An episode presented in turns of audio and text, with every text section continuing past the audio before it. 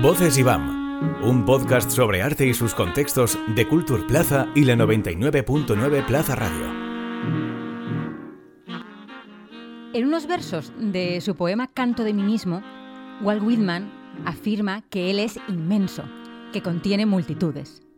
Y un sentimiento similar nos invade cuando nos asomamos a la trayectoria de Carmen Calvo. La multitud que contiene esta artista Acoge de los de terracota, fotografías intervenidas, muñecas o maniquíes. También obras protagonizadas por el cabello, símbolo de la sexualidad femenina y, al mismo tiempo, vehículo para castigar a las mujeres. Y es que la violencia patriarcal ha sido uno de los ejes que atraviesan el trabajo de Calvo, uno de esos asuntos a los que regresa desde diferentes ecos y materiales.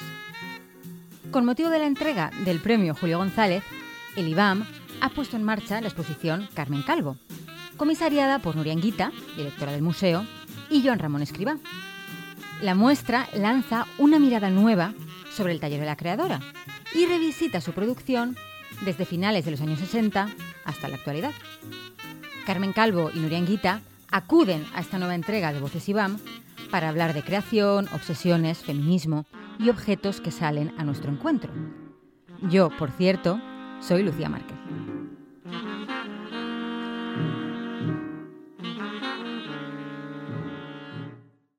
Carmen, Nuria, bienvenidas a Voces Iván. Eh, muchas gracias. Muchas gracias, sí, sí. Así es. Esta exposición implica echar la vista atrás, Carmen, volver a recorrer tu propio camino como creadora. ¿Qué has descubierto de ti misma eh, en este proceso y de tu trabajo, eh, en este ejercicio un poco de volver a recorrer? es un tema muy, literario. Eh, Nuria eh, lo, ha, escrito así, o sea, junto con Ramón, Ramón Escribá, pero Nuria ha hecho todo un, recorrido muy, muy literario, porque habla de, de los estudios y no solo de mi estudio, sino que es una mirada muy para mí yo lo veo muy poético también, ¿no? Y me había hecho aquí una, chuleta, porque este verano... y venimos preparadas. He tenido tiempo que leer, pero como no tengo memoria, pues sí, porque hay un libro de Vivian Gorkin, no sé si se... Gornick. Exacto, ¿ves? Y si no lo llego. Cuentas pendientes. ¿eh? Que ella eh, lo ha vuelto a releer y a leer y a partir de ahí eh, ha, encontrado su proyecto, ¿no? Y así lo ha hecho. Y yo creo que esto es la mirada de Nuria. Nuria eh, ha venido al estudio, lo ha visitado, ha visto, pero eh, le ha dado otra vida. O sea, que no es un traslado de un sitio a otro. Y luego, pues, están muy bien elegidas las piezas. No es una cuestión de, del tiempo, año tal, volviendo a cual. Y eso es lo que me gusta a mí, la literatura. Justamente os quería preguntar por cómo había sido ese proceso de, selección, de, puesta en marcha, también de descarte, ¿no? Porque un proceso de selección implica también decir sí o no Sí, bueno, la exposición de Carmen Calvo, em, que también se hace con motivo de del haber recibido el premio em, internacional Julio González de la Generalitat, eh, es la tercera exposición em, relacionada con el IBAM. La primera fue en 1990, una exposición bellísima en el centro del Carme, con su producción eh, de, bueno, pues hasta ese momento que tenía ya una obra interesantísima. La siguiente fue en 2007 y esta era la tercera, pero no solo en el IBAM. Carmen Calvo es una artista conocida y reconocida que ha tenido grandísimas exposiciones y que ha habido un proceso, diría yo, natural de, eh, bueno, de selección ¿no? de las obras que han pasado a formar parte de los museos, como la obra de Reina Sofía, magnífica, que es la primera cuando piensas en una exposición de Carmen Calvo, traerla, o las piezas del IBAM, o las piezas, algunas que hemos traído, que al contrario no se han visto tanto. Entonces la, la idea era la idea era, por un lado, eh, hacer una visión en retroperspectiva, no tanto, o sea, mirando hacia adelante, pero como con, un, con, con una mirada un poco hacia atrás al mismo momento. Y, y, sobre todo poner eh, o, mostrar el trabajo del artista a través de sus obras, pero también a través del proceso, digamos, eh, que hemos intentado emular con una eh, especie de representación o, o puesta en, en escenografía del estudio del artista al hilo de esto que comentabas, de pues, esas anteriores exposiciones, me venía muy bien que lo hayas comentado porque también te quería preguntar qué supone para el IBAM el haber establecido un vínculo así de duradero con, con una creadora, tanto con las exposiciones como con el premio Julio González. Porque a veces hay artistas que a lo mejor pasan fugazmente, pero el tener ese vínculo que se mantiene. Bueno, yo creo que el, el, IBAM, que es un museo que está en Valencia eh, y que atiende digamos, a, las, eh, bueno, a las creaciones y a los desarrollos de, las artes eh, aquí, pues evidentemente eh, Carmen Calvo, merecedora y por fin ganadora del premio Julio González, pues ha tenido una relación larga, porque su vida es ya larga, su obra es, digamos, mm, compleja, es intensa y, y, también se ofrece a muchas miradas. Y por eso también el reto era dar otra eh, o, intentar establecer otra mirada y otro punto de vista sobre la obra de Carmen Calvo que pudiera ir más allá, como digo, de una, de una autora que tiene una gran bibliografía y una gran, eh, bueno, una gran carrera.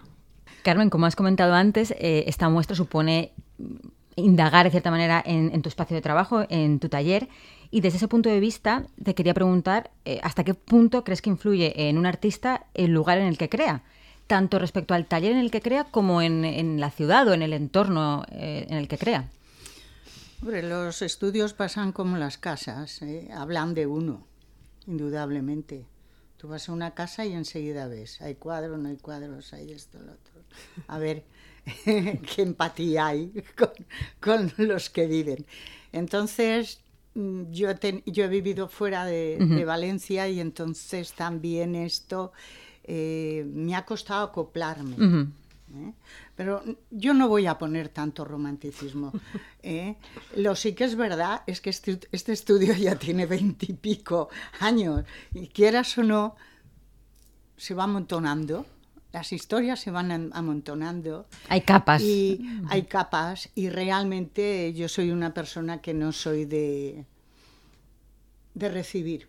Uh -huh yo soy más bien silenciosa. Y entonces eh, yo creo que ahí se detectas este tipo de historia, ¿no? De que es un trabajo que va a mi manera. ¿Usted a dónde trabaja? Si han venido a rodarme o tal, pues pues mire, hago así, pum, aquí, no sé, o sea. Sin demasiado no misticismo tampoco. No se trata de la tabla, la mesa, ¿eh? Aquí no estamos hablando como Mondrian, que tenía sus historias, es... Pues eso, a mí me encantó y, re, y vuelvo a repetir la mirada de, de Nuria, porque eh, es otra mirada. Y lo importante para ver pintura es la mirada. Conforme ves, sabes decir, explicarte, porque es importante el ver. Hay gente que está leyendo y no sabe lo que lee, o que está viendo y no sabe. O que te pues pasa esto, por delante de los ojos, ¿no? Pero no... Pues esto, esto yo creo que es lo importante, porque lo demás, pues, pues sí, porque le ha dado también ese espíritu, pero es el espíritu de ella. Bueno, el estudio, yo cuando llegué allí, es verdad que lo había visto, es decir, el estudio de Carmen ya había generado interés por parte de otros curadores, eh, porque está eh, reproducido en, muchos de su, en algunos de sus libros. Y yo cuando vi esas imágenes, eh, bueno, cuando fui, eso que mm, reconoces, pero claro, no es lo mismo una imagen que la experiencia de estar allí. Y, y también eh, lo interesante es que es un mundo en movimiento, porque cada vez que íbamos al estudio, el estudio efectivamente era diferente. Carmen no tiene una mesa limpia donde se pone a pensar. Carmen se mueve por el estudio y va. Sí. Eh, entonces, a mí me interesaba, me interesaba mostrar, aparte de la obra terminada, me interesaba mostrar ese hacer, ese hacer, eh, hacer eh, productivo. que el, el, proceso. El proceso y, y cómo Carmen es una artista que trabaja eh, y, mm, al mismo tiempo, diría yo, con la, con la mente y con las manos. No es un artista conceptual que va, eh, bueno, que, que, tiene un concepto y busca, y entonces no, es, es algo que es mucho más, eh, mucho más intuitivo, mucho más, eh, tiene mucho más que ver con la memoria, con la experiencia, con una cierta eh, representación que puede ser una, una no, no, no, solo de imagen, sino de memoria, de y todo eso estaba allí. Y eso, bueno, eh, modestamente es lo que hemos intentado Sí. No, muy eh, bien, expresar bien. en el IBAM. Sí, estoy de acuerdo con Nuria, sí. Por otra parte, también te quería preguntar eh, qué papel juegan los objetos en, en tu proceso creativo, en ese proceso del que hablábamos antes, y cómo ha cambiado tu, tu forma de relacionarte con, con los objetos a lo largo de tu trayectoria. Bueno, yo creo que como he dibujado mucho bodegón, he pintado mucho bodegón, y mucha figura, pues eh, esto es lo que queda realmente. Además, yo no he inventado el objeto ni para nada. No nos damos cuenta lo fetichista que somos, en general todos, porque hay una cuestión de la nostalgia con ese objeto, con esa historia. No es mi caso, ¿eh? Yo ni es una nostalgia del objeto ni nada de eso. Yo diría como Cirlot, que lo tengo aquí apuntado, porque si no, sobre el simbolismo del objeto, que es un libro muy, muy importante.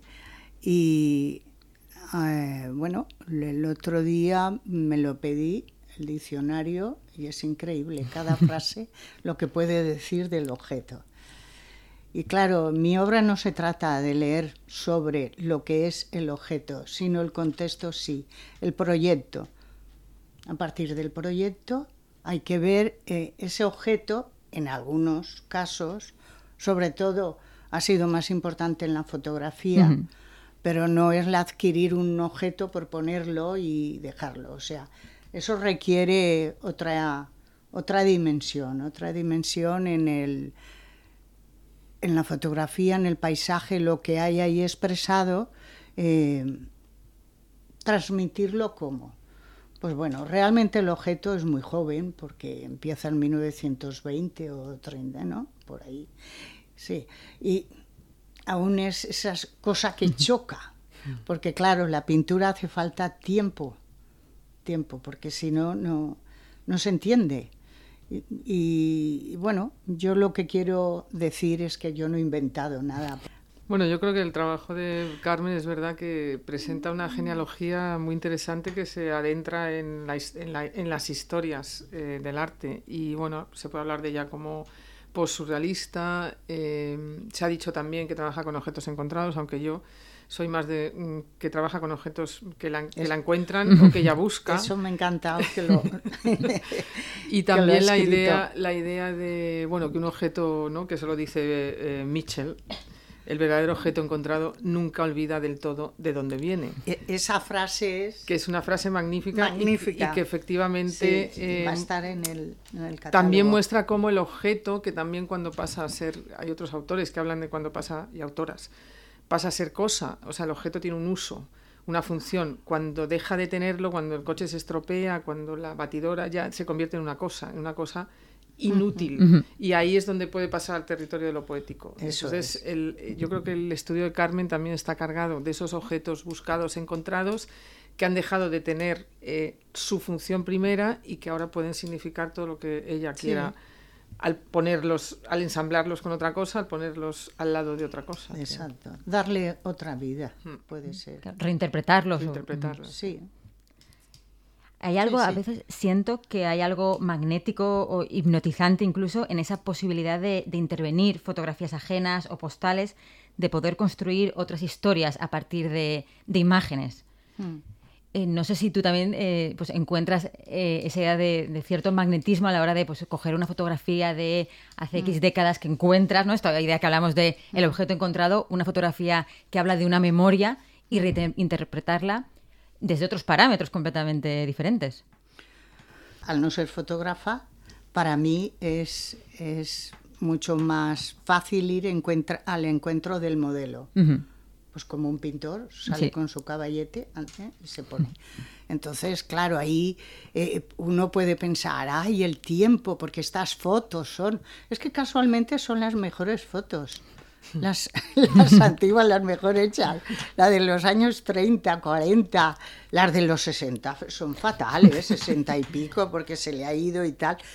Y entonces, eh, claro, sí que hay ahí un contexto de, Uno está hablando y dice y escribe su memoria, pero su memoria de lo que vive.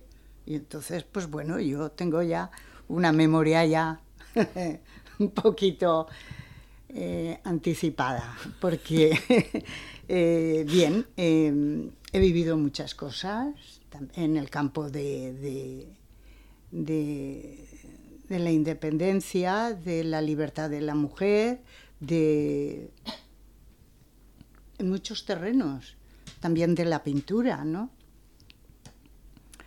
Entonces, pues sí, pero yo no tengo como fije ahora la foto, ahora no, no. Yo, eh, yo lo que quiero es pasármelo bien, sobre todo. Que no es poco. Entonces, eso va en contra también de, muchas circunstancias, del, del, sello de la casa. Pero mira por dónde yo creo que lo he conseguido. Porque tampoco voy en busca de que ahora voy a hacer foto, foto, foto. Si me aburro, fuera. Yo tengo fotos mías, ¿eh? pero no me gusta ser tan impertinente y decir que son mías, pues prefiero el autor anónimo como el personaje anónimo. ¿eh? Yo todo lo que se puede ver en, en, el museo no es mi papá, mi familia. Hay algún tema así, de algún cuadro que pongo mi madre. Porque mira, ahora con mi madre estupendamente. ¿sabes? Está muerta ya hace mucho tiempo. Pero eso de hacer las paces con la muerte está muy bien. Y más las mujeres, que siempre con las madres hay un poco de pique. ¿Por qué? Porque nos han enseñado a estar con nosotras mismas en, lucha. sí. ¿Mm? Y claro. En competencia y, con culpa. Claro, cuando llegas a tener la cabeza un poquito ya amueblada, pues dices, mi madre, claro, ya está y ella te ha admitido, pues eso. Pero los demás no conozco a nadie ¿eh? de la sala. Todo anónimo. Nadie, anónimos, anónimos. Además, en, este tipo de técnicas pues, de, intervención, de collage, siento a veces que hay como un, una vertiente muy fragmentaria que en cierta manera creo que conecta muy bien con, con la contemporaneidad, con, con, esta idea de este presente tan fragmentario en el que vivimos, en el que pues eso todo va muy deprisa y las cosas pues eh, tenemos como pedacitos de, nos asomamos al mundo en pedacitos. Collage es una tecnología que surge a principios del siglo, del siglo XX y que efectivamente eh, es una de las tecnologías eh, más eficaces para, mm, yo pienso, es una idea personal, una cuestión personal, para creación de conocimiento, para creación de pensamiento también. El, y hay muchos artistas que han trabajado y muchas artistas que han trabajado el collage. El poner dos cosas juntas genera siempre un tercer significado. Y también eh, yo creo que es cada vez también más interesante, eh, bueno, junto con esa idea de hipertexto, eh, ¿no? que, al que estamos acostumbrados a ver muchas cosas y ponerlas juntas, que es el conocimiento, el conocimiento de la juventud ahora no es del texto, es realmente del hipertexto. Y en ese sentido también yo creo que el collage lo que permite es sacar esos significados potenciales que a lo mejor en el pasado no estaban, porque, digamos, el tiempo ha dado otro sentido a las cosas y en el caso de Carmen, eh, a mí me interesa mucho esa, bueno, esas imágenes que muestran un, mundo, una sociedad, una realidad no tan lejana, por desgracia, eh, mm. que es la, bueno, los momentos de, la dictadura en este país, donde eh, bueno, pues una sociedad muy patriarcal, donde las mujeres pues eran o, o, eran madres o eran monjas o eran otra cosa. Eh, pero no participaban de la sociedad como participaban los hombres. Y visto ahora, además con esa mm, eh, también eh, franqueza con la que Carmen se enfrenta a esas imágenes y las, y las mm. intensifica, pues creo que también es muy interesante y en el Iván podemos ver ejemplos de eso. Sí. Además, la violencia contra las mujeres, ese patriarcado, es un tema que sigue presente década tras década, eh, momento tras momento. Parece que damos dos pasos hacia adelante, mm, tres hacia atrás. No sé si pensáis que, pues, que la, creación, el arte puede jugar también un papel en intentar dar más pasos hacia adelante. Sin duda, claro, todo. Todo lo que no sea pararse es, es, es lo que nos va a beneficiar a todos, ¿eh? a las jóvenes, a las no tan jóvenes, a todos, sí. Bueno, yo creo que las prácticas artísticas han estado siempre en esa cuestión, ha estado siempre muy presente. Y eh, si bien el arte no transforma el mundo, el mundo lo transforma las personas, pero desde luego ese, ese discurso feminista desde muchos, eh, bueno, desde muchos frentes, y no solo de mujeres, sino de otras eh, personas de género no binario de hombres, de, es fundamental, es absolutamente fundamental porque como tú dices, efectivamente vamos dos para adelante y tres para atrás. Antes parecía que era dos para adelante y uno para atrás, no. No, no. Ahora vamos dos para, uno para adelante y tres para atrás y realmente es, es mm, eh, bueno, tenemos que pensar en ello y desde el arte desde luego tenemos que pensar. claro. También creo que, claro, hablamos desde el arte porque hablamos desde, yo creo que las dos eh, vertientes de la creación, pero también de, la, de después la, la, parte expositiva de las instituciones, porque si hay muchísimas creadoras y luego no, no hay un espacio en el que poder exponerlas, pues no, claro. Bueno, eso también, no sé, el, el IBAM, eh, desde luego, tiene un cuidado. Bueno, yo siempre lo he tenido en, en, todos los lugares que he estado desde, pues desde hace eh, 20, 25 años. Y porque, bueno, también pertenezco a una generación en la cual la visibilidad también era mucho más. Eh, nos ha interesado también eh, trabajar con aquellas mm, personas o artistas que no tenían esa visibilidad, eh, pues de los, sobre todo de los 70 y 80. Y ahora, bueno, eh, efectivamente hay que, mm, hay que librarlo, la batalla hay que librarla cada día y no bajar la guardia, Exacto. pero bueno, el IBAM no bajará la guardia. Sí, sí. A menudo cuando se habla de, de obsesiones se plantean como algo negativo pero en tu caso, yo creo que también en el caso de muchos otros creadores, eh, funcionan también como, un motor, ¿no? Como una, cierta gasolina a la hora de, generar, eh, de generar piezas, de generar discurso, de generar ideas. Mm. Bueno, pues eso mismo, o sea, yo, creo que, todo lo, lo que hago es lo que me preocupa, porque ahí está la realización, es el proyecto, y el proyecto sale de lo que, de lo que piensas. Entonces, si está ahí en un entorno social, entorno de la mujer, entorno de la plástica, pues, pues tiene todo ese significado. Y luego hay un punto muy importante que como mujer y, y de una etapa, no es que lo quiera recalcar mucho, ¿eh? pero eh, que es muy importante el, el haber elegido algo uh -huh. y mantenerse en ello, ¿no? Pero a contracorriente, a lo que sea, pero mantenerse. Porque es ahí a donde está la obsesión, el continuar. En, en algunas entrevistas anteriores te, te, he leído explicar que, que pensabas que los artistas deben estar siempre en movimiento, que hay que estar siempre en movimiento, que hay que Pues estar sí, siempre continuando. sí, ¿Crees que la parálisis es un riesgo para, para los autores? Bueno, y para las mujeres más. Tú deja de, de exponer un año, aunque sea en estás muerta. No, no, no. Hay que tenerlo muy claro. La- las obsesiones, uno porque está haciendo esto. Porque el, el trabajar en esto, en escribir de esto, eh, la música, eh, la fotografía, todo cuesta muchísimo. Y es un- una asignatura menor. Lo podemos tener ahora en cuenta. Entonces, si uno pretende vivir de esto, es complicado. Entonces, tienes que estar muy, muy obsesionado. Mucho. Y no sé si a veces el tener una trayectoria consolidada y reconocida, no sé si en cierta manera puede llegar a ser en algunas ocasiones una losa, en el sentido de quizás en algún momento querer empezar de cero, hacer tabula rasa. No, yo es que empiezo de cero.